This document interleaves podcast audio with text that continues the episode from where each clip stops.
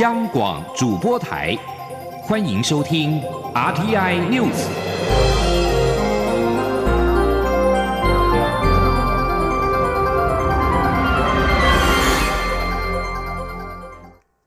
各位好，我是主播王玉伟，欢迎收听这节央广主播台提供给您的 RTI News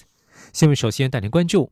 二零二零美国总统大选首场辩论会二十九号登场，共和党籍总统川普与民主党总统候选人拜登首度正面交锋，展开猛烈攻势。有鉴于疫情，这场辩论会现场观众大幅缩水为八十人。川普与拜登有别于以往，并没有在辩论展开之前礼貌性握手，仅隔空简短问候彼此。《纽约时报》日前披露，川普避税有数，过去十五年间有十年没缴半毛钱。川普在辩论当中主张，他采用的避税计划展现了他的才智，是奥巴马政府制定税法下的产物。而拜登则是在站上辩论台前，率先公布自己的报税资料，给了川普一记下马威。根据美国 CNN 报道，辩论会才开始二十分钟，两人就炮火四射，吵成一团，辩论会陷入了混乱。因为川普不断打断拜登和主持人华勒斯的谈话，在拜登提到最高法院大法官提名问题和鉴宝计划时，川普不断打断拜登的谈话，使得几乎无法针对政策的差异性进行辩论。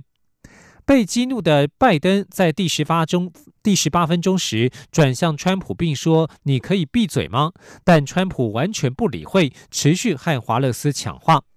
而在回应主持人有关经济以及 COVID-19 疫情等方面，川普仍然持续打断拜登的发言，并指控拜登试图关闭美国。这场辩论会俨然成了插嘴大会，主持人华勒斯也没辙，甚至拉大嗓门要两位候选人都别再说了。华勒斯提醒两位候选人让对方发言对大家都好，但是他话还没说完，又被川普给打断。继续将焦点转回到国内。国家运输安全调查委员会主委杨洪志今天赴立法院交通委员会备询时，面对立法委员轮番关切普优马事故以及南方澳断桥事故的最终调查报告何时出炉，杨洪志答询时表示，今天下午将召开委员会审定普优马事故的最终调查报告。并且审查南方澳断桥事故的最终调查报告草案，预估十月中下旬即可先后发布。吉林央广记者吴丽君的采访报道。台铁普悠马在宜兰苏澳新马车站翻覆出轨事故，即将于十月二十一号届满两周年。去年同样在苏澳发生的南方澳断桥事件，也即将于十月一号届满周年。不过，两起重大事故的最终调查报告，迄今依旧未见运安会正式发布。对此，运安会主委杨宏志三十号在立法院交通委员会面对多名立委轮番。关切答询表示，由于相关调查都比照航空事故采最高规格及最完整的程序，因此普悠马事故最终调查预估三十号下午运安会委员会审查通过后即可对外发布。杨宏志说：“普悠马的补强调查报告草案在九月二号的委员会已经处理完成，也就是委员会。”对于草案所有的内容都审查过了，没有问题。审查过的草案就发布给各相关单位，包括台铁、日车、铁道局等等。我们给他三十天的时间来回复调查报告。今天相关单位也没有什么特别意见，所以相信今天的就下午我们的委员会通过之后。接下来就可以发布。至于南方澳断桥最终调查报告草案，杨宏志也表示，将于三十号下午的委员会同步进行讨论，通过后再给相关单位半个月到三十天回复期，只要相关单位没有特别意见，即可在下一次委员会审定通过，再对外发布。由于适逢中秋及国庆连假，因此预估两。本最终调查报告，渴望于十月中旬及下旬先后对外发布。至于相关普悠马事故责任，杨洪志也透露，日车的设计有待改善之处，但台铁的责任当然逃不了，包括四套资料都确认列车超速，但以航空标准来说，事故车根本不应发车，也不应让司机在驾驶室如此手忙脚乱，因此驾驶只是导致事故发生的最后一根稻草。中央广播电台记者吴丽君在台北采访报道。政府将在明年一月一号开放含莱克多巴胺的美国猪肉进口。国民党立委蒋万安今天在立法院卫环委员会质询时，质疑政府未实地查厂，为何执意赶在明年元旦开放？对此，卫福部长陈时中今天表示，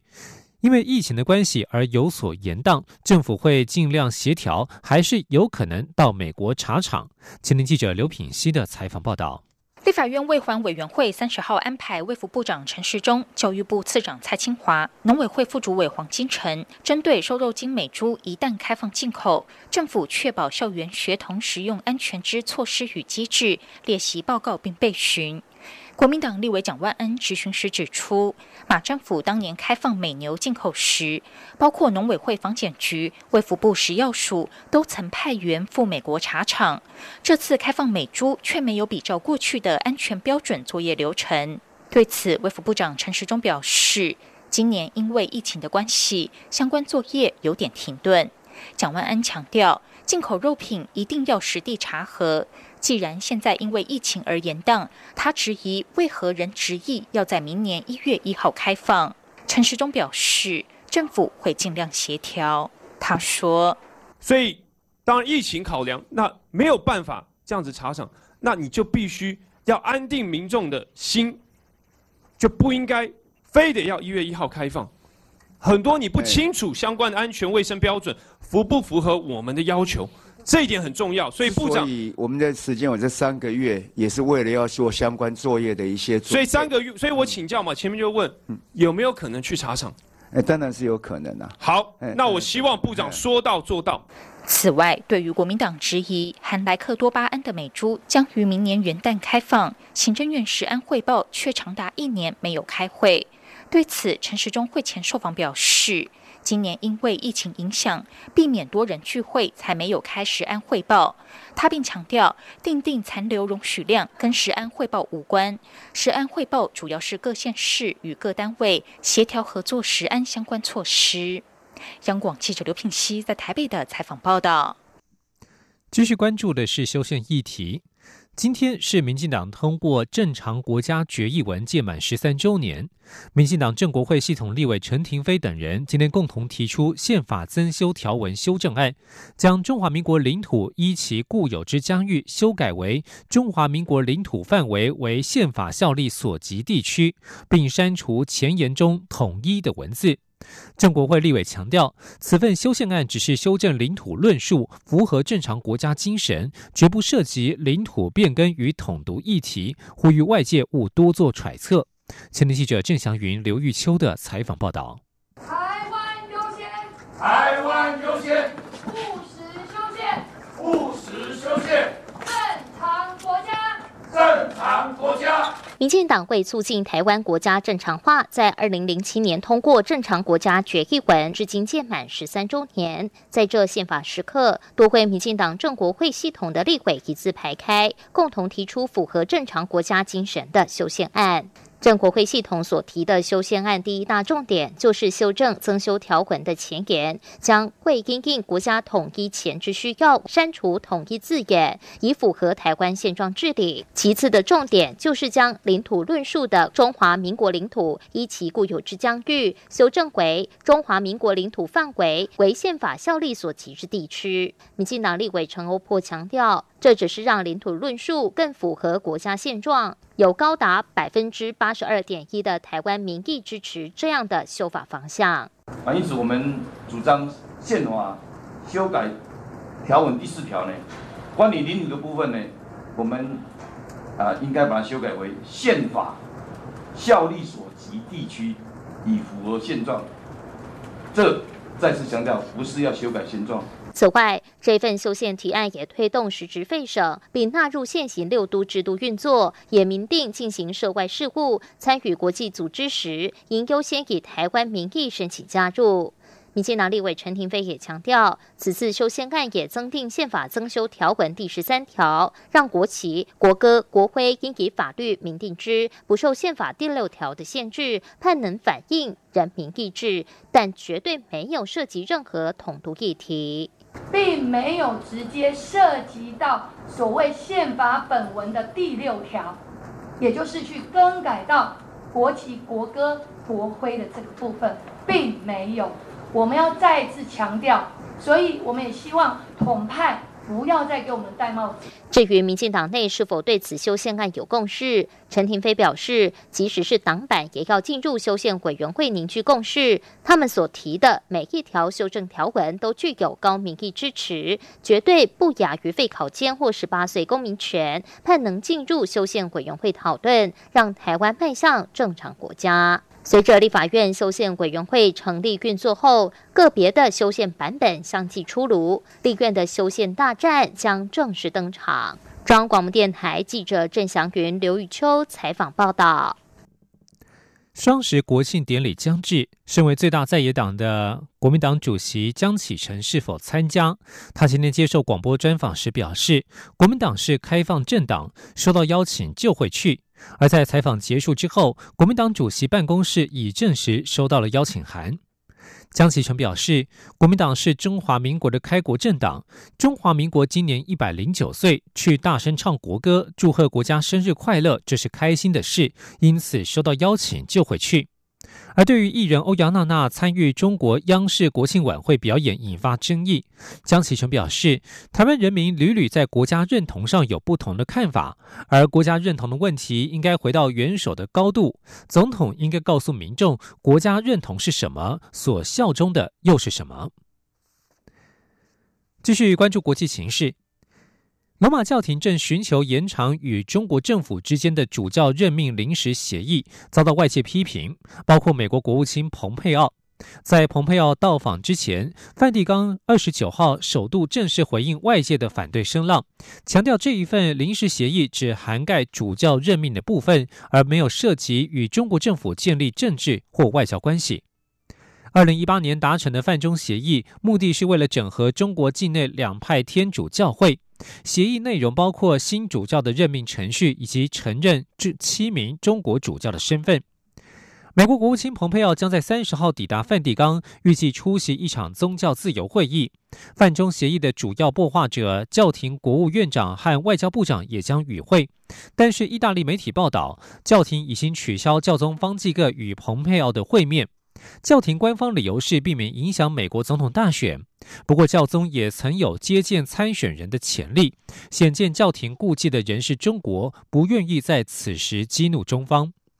另外，在访问教廷结束之后，美国国务院二十九号宣布，蓬佩奥下星期将展开亚洲行程，访问日本、南海及蒙古。这次出访将聚焦于中国和北韩问题。北韩驻联合国大使金星二十九号表示，北韩现在已经拥有自我防卫的可靠、有效战争核阻力，未来将专注于经济发展。不过，他也承认国际制裁是发展经济的一个阻碍。金星二十九号在联合国大会上发表演说，北韩的 COVID-19 疫情已经处于稳定状态。北韩宣称境内没有任何 COVID-19 确诊病例，但部分美国官员对此存疑。北韩因为发展核武遭受国际制裁，经济面临严重问题。如今因为采疫情采取封闭等防疫措施，加上近期台风及水患，经济情况可说是雪上加霜。金星表示，基于国家和人民已经有可靠的安全保障，未来将改变努力方向，致力于经济建设。金星强调，北韩非常需要外界对经济的援助，虽然是事实，但朝鲜不会为此出卖尊严。以上新闻由王玉伟编辑播报。大家好，我是疾管署防疫师林永清。国际疫情严峻，自国外入境后，请落实居家检疫：一、检疫期间不可外出；二、每天记录身体状况，如果不是，请联系卫生局，不可自行就医；三、家中若有六十五岁以上长者、六岁以下幼童、慢性病患者或没有个人专用房间及卫浴者，入境后需入住防疫旅宿。违反居家检疫规范，最高可罚款一百万元。千万不要以身试法。有政府，请安心。资讯由机关署提供。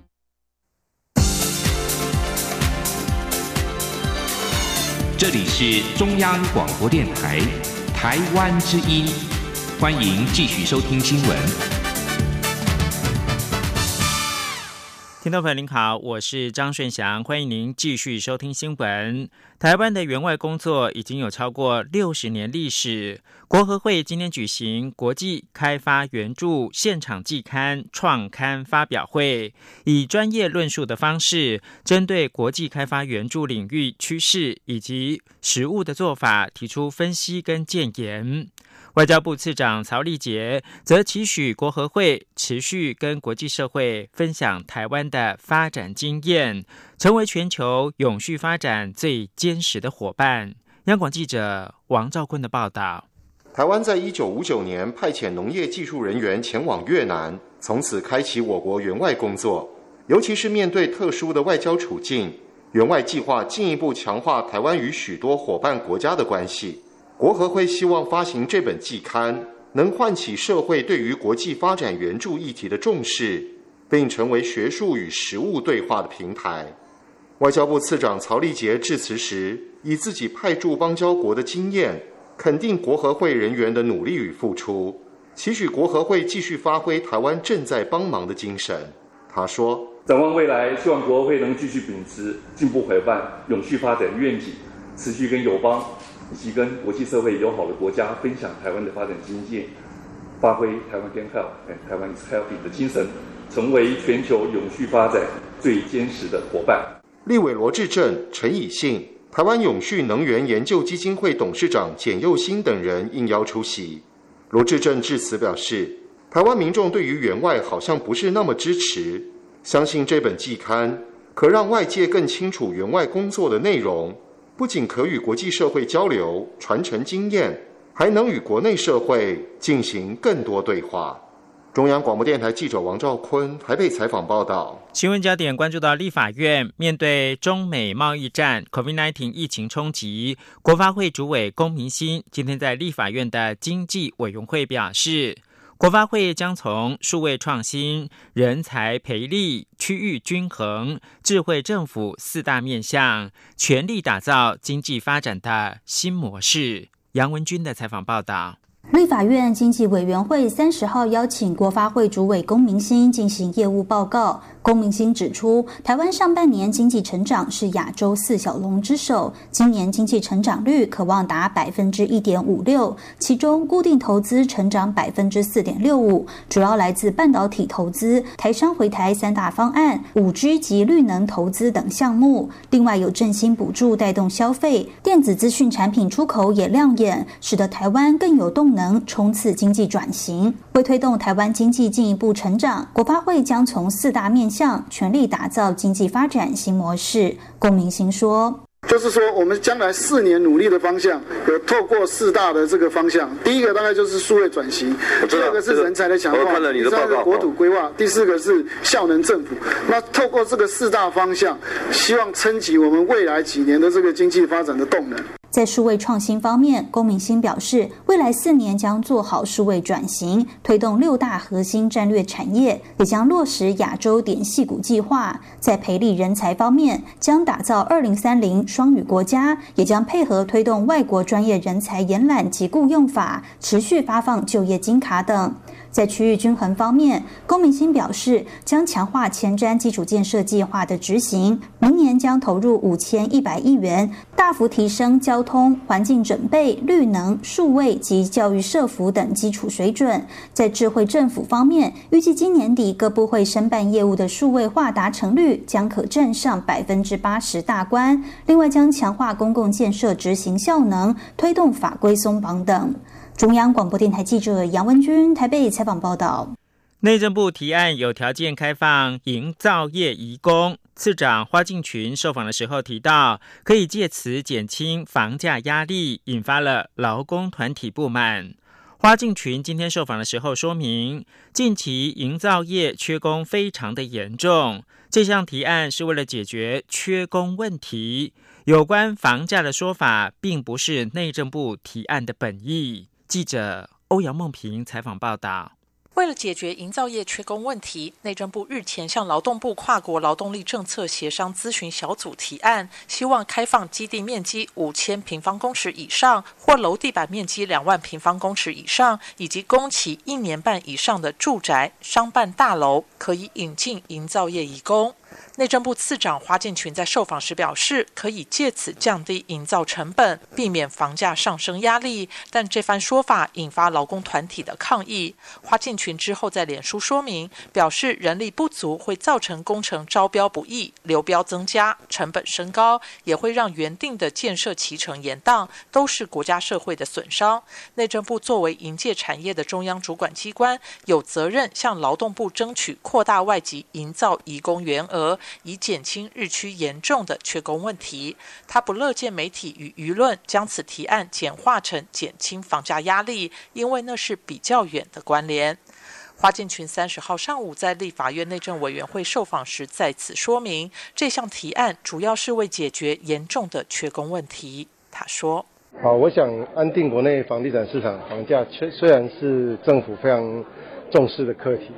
但是这一次呃，我们提案。”呃，征聘外籍工来进入营造业，基本上，呃，主要是着眼于缺工的问题，是真的很严重。那再加上台商回流，啊，都更社会住宅前瞻建设，真的是国内营造业的劳力需求大量的提升。所以说，目的很清楚，就是缺工问题。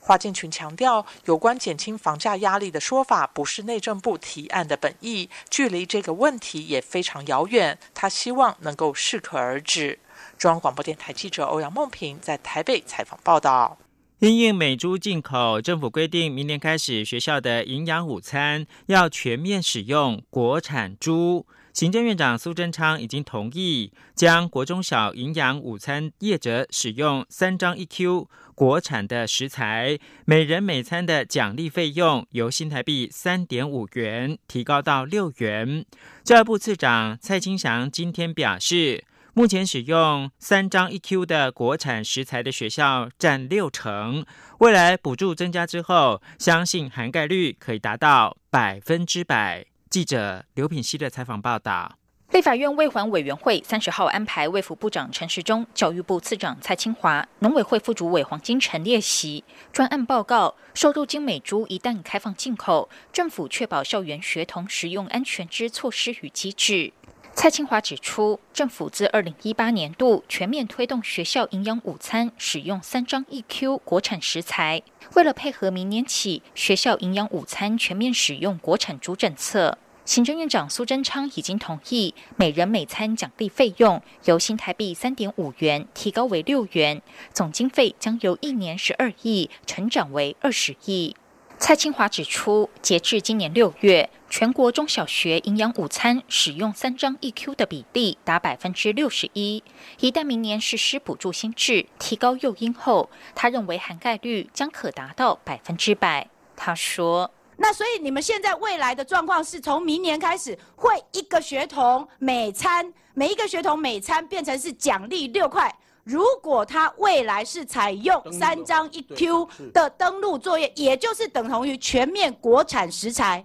他就可以得到一餐一人六块的奖励。那你预期这样可以达到百分百吗？可以。你那会抽查吗？应该可以。那会抽查吗？我我们我们随时在在这个平台上面的话，我们就可以知道。蔡清华表示，目前使用三张一 Q 的比例只有六成。主要是因为偏远地区学校采购有困难，教育部会跟农委会密切合作，协助偏远学校采购三张 EQ 食材。蔡清华指出，团山业者必须依法到校园食材登录平台登载相关资讯。如果营养午餐由学校负责烹调，则需学校营养午餐直密上平台登录。陈世忠表示。供应校园午餐的团膳业者应该符合食品卫生安全管理规范。食药署已经规划二零二一年度专案稽查，全面纳入查验范围，每学年至少查核两次，确认业者所使用的猪肉原料来源，并检验以行受体素。对于教育部跟国防部都拒绝国军跟学生使用美猪，陈世忠会前受访时强调，在安全容许量下的肉品都是安全的。每样食材的选用各有考量及需要，尊重各单位的选择。央广记者刘聘熙在台北的采访报道。关于美猪进口，一份最新民调显示，六成以上民众不赞成开放含瘦肉精的美猪进口，超过五成民众对政府标示瘦肉精美猪管控的政策没有信心。近七成民众认为，开放瘦肉精美猪政策应考虑食安问题，优于外交经济。央广记者江昭伦报道。政府八月底宣布将开放含莱克多巴胺的美猪进口之后，社会各界对于相关科学证据与食安问题仍有许多争论。草根文教基金会近日委托 TVBS 民调中心调查一般民众针对美猪进口消费者安心吗议题进行民调，了解民众对于该议题的看法。调查结果，百分之六十三的民众不赞成美猪进口，百分之七十三的民众认为食用美猪对身体健康有影响，百分之五十四的民众认为政府没有办法清楚规范或标示含瘦肉精美猪加工产品，百分之五十七的民众对标示瘦肉精美猪管控政策没有信心。另外，有高达百分之八十三的民众表示不会购买含瘦肉精美猪相关产品。民调也显示，关于开放含瘦肉精美猪进口政策。百分之六十七的民众认为考虑食安安全较重要，远高于认为外交经济较重要的百分之十三。对于这份民调结果，台湾公共卫生促进协会理事长刘梅君批评，政府的食安检验人力与资源已经非常有限了，如何期待政府可以落实把关与监督管控政策？再者，政府忙着宣导，让民众了解如何辨识瘦肉精美猪标示，根本是不负责任的政府。柳美君说：“呃，我们政府就当然现在也花了一些人力去做这个对民众的教育宣导，然后希望是从这个教育宣导里面，要让民众知道如何去辨识什么是来猪，什么不是来猪。天哪！”这个辨识其实是非常专业的事情，甚至是有的时候是肉眼看不到的，是需要由仪器检验的。一个负责任的政府怎么可以让这种辨识食品安不安全的这个责任让由民众来承担？这是非常不负责任的政府。董事基金会食品营养师穆雅纯则呼吁政府必须从边境就做好管控，且应该标示清楚是否为含有莱克多巴胺美猪，而非标示产地而已。穆雅纯说：“呃，就是应该要明确的标示它是不是含有莱克多巴胺，而不是标它的产地，因为产地跟食安是两回事。那只标示产地的话，就也不能代表它是不是含有莱克多巴胺。”草根文教基金会民调召集人严永森指出，政府一方面告诉大家，除非每天吃三十三片排骨，五到十年才会超标。一方面却又禁止中小学营养午餐提供瘦肉精美猪，这岂不是自相矛盾？他认为明年政策上路后势必会一团混乱，政府有必要确实标示莱克多巴胺美猪的流向，才可能让民众安心。中国电台记者张超伦台北采访报道。国际新闻：娱乐业龙头迪士尼二十九号宣布将解雇两万八千名的员工。受影响的包括迪士尼乐园体验跟产品部门。受到二零一九冠状病毒疾病 （COVID-19） 冲击，加州实施防疫限制措施，导致迪士尼乐园无法对外开放，业绩重挫。迪士尼乐园体验跟产品主席迪马罗表示，因为 COVID-19 造成的长期冲击，削减了员工支出是必要的做法。他在声明当中表示：“我们相信今天的这个困难决定将能够让我们在回归正常之后有更具效率的运作。”迪士尼主题乐园今年春天几乎因为 COVID-19 疫情停摆，二零二零年的第一季获利骤降百分之九十一。华府再次施压，要欧洲抵制中国电信巨擘华为参与五 G 建设。美国国务院次卿克拉克二十九号表示，华为是中国监控网的一部分，与中共当局共谋滥用人权。路透社报道，美国国务院主管经济事务的次卿克拉克，自二零一九年冠状病毒疾病疫情三月爆发以来，首度访问欧洲多国首都，并在德国、意大利研拟下一代行动网络建设之际，加强了示警的力道。克拉克说，芬兰、诺基亚跟瑞典的爱立信是欧洲各国政府唯二应该选择的公司。克拉克在德国马歇尔基金会举办的活动当中表示。华为是中国共产党监控网的分支，是滥用人权的工具。华为则一再否认有关其设备可能进行间谍跟破坏的指控。以上新闻由张顺祥编辑播报，这里是中央广。